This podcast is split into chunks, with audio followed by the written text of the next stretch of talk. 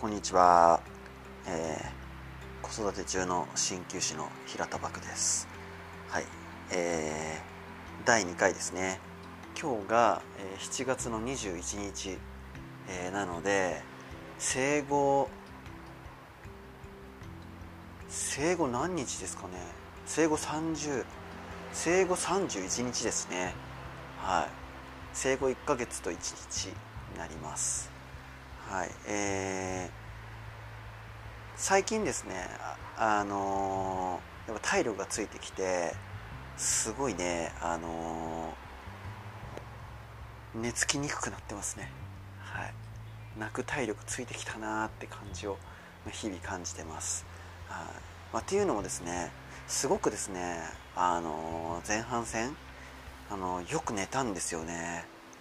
うん、でやっぱりあのまあねいろんな方からまあでもね1ヶ月ぐらい3週間ぐらい経ってからがよく泣くよとかっていうのをね言われたりしてたのであ本当にそういう風になってきてるなと思うんですけど、まあ、それにしても最初の1週間2週間がすっごくね寝つきが良かったんですよ。うん、で、まあ、なんでそうなったのかなってところで言うとやっぱりですねあのまあおひな巻きって言うんですかね。おひな巻きって正式名称なのかな。ちょっと分かんないんですけどあの赤ちゃんをですねあのガーゼ生地の布みたいなのでガーゼ生地メッシュ生地かな。はい。でくるっと巻くんですよね。でキュッてこうコンパクトにまとめとくみたいな感じなんですけどそういうのをしてでかつねあのちょっと寝てる時に赤ちゃんの背中がこう丸くなるような感じのクッションで寝かせるっていうのをね本当に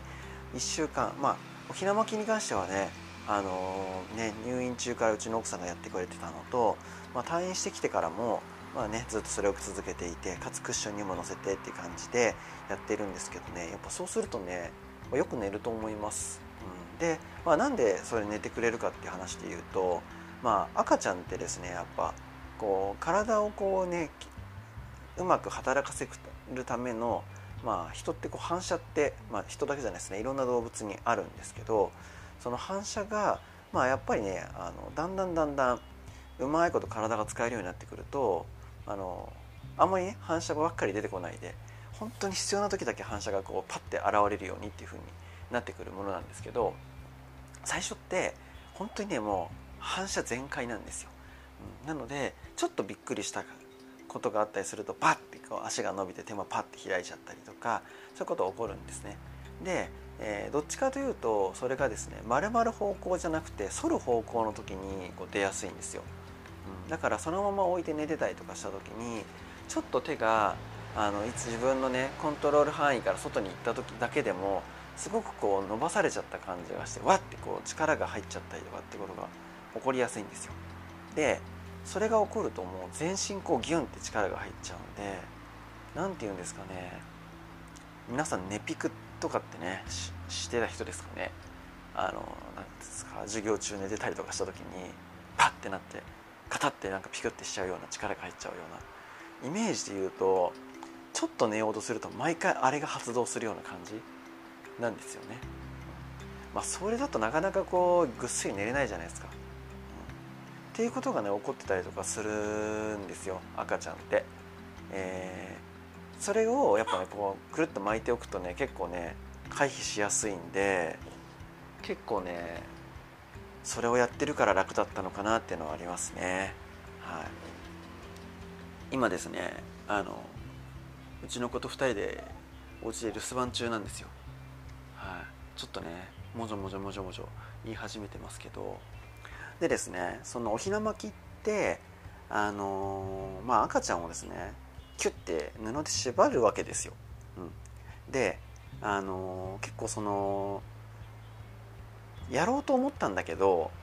なんだかやっぱすごくその時嫌がるからって余計に泣くからだからやるのやめたんですとかっていう声をね今までも患者さんからよく聞いたりしてたんですよ。うん、なんですけどねやっぱね圧倒的にやった方がねこちらも赤ちゃんも楽じゃないかなと思うんです。であんまりこうキュッて丸めてるだけでばっかで大丈夫なのかとかっていうのも聞くんですけど、ね、丸めてた後にそれ解放するとねすごくギューってこうね気持ちよさそうに伸びをしたりとかするんですねなので意外とねこうあのいつもいつもこう縛ってるわけじゃないのであの、ね、縛ってるタイミングもあれば縛ってないタイミングもあるっていうふうに両方作ってあげれば変な話ちょっとね騒いだりとか泣いたりしてもいいよねっていう風な時間帯。まあ言ったらおむつ替えの時とかってね外さなきゃできないんでおむつ替えの時とかバタバタするじゃないですか。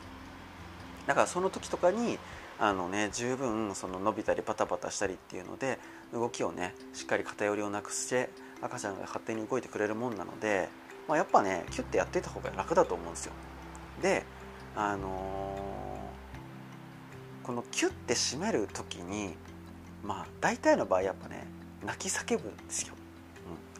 うん、なのでそれがかわいそうって感じに思ったりとか、まあ、そういうふうなところであのやらないっていうふうになってしまいがちなんですけど、まあね、その一時のそれをやっぱりクリアしてキュッてやっておけばやっぱり赤ちゃん自身もその後反射にね振り回されなくていいから楽だしこちらもやっぱりね抱っこするのも全然楽なんですよ、うん、あのまとまりがいいからこう持ちやすいというかね、うん、だからやっぱお互い楽にできると思うんですよね。そうするとやっぱり気持ち的にもね、まあ、余裕とかね持てると思うんで、まあ、ちょっとのね赤ちゃんのいろんな挙動だったりってところにもね、まあ、気持ち的にも振り回されなくてよくなるんじゃないかなっていうふうに思います、ね、なので、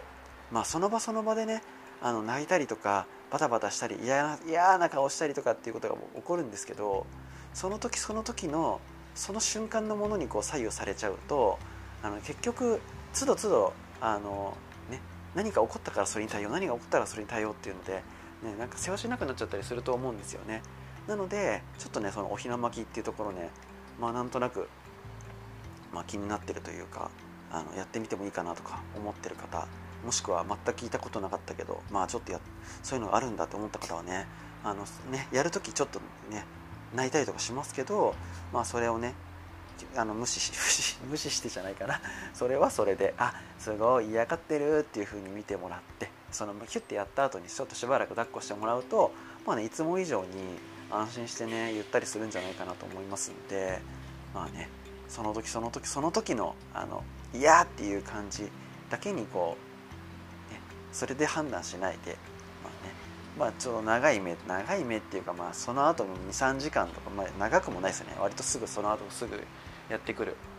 ね、赤ちゃんの安らぎというかね。こっちもそれが楽になりますんで。そういうところをね見てもらってやってみてもらえると結構ね楽にできるんじゃないかなって思います。はい。っていうのをね本当にもう前半戦から感じていてまあ最近のねいやちょっとなかなか寝つかないというのはこれのことか。っていうふうにちょっと若干思いつつもと言いつつもなんだかんだ1時間とかそんなもんじゃないですかねグズグズするのは。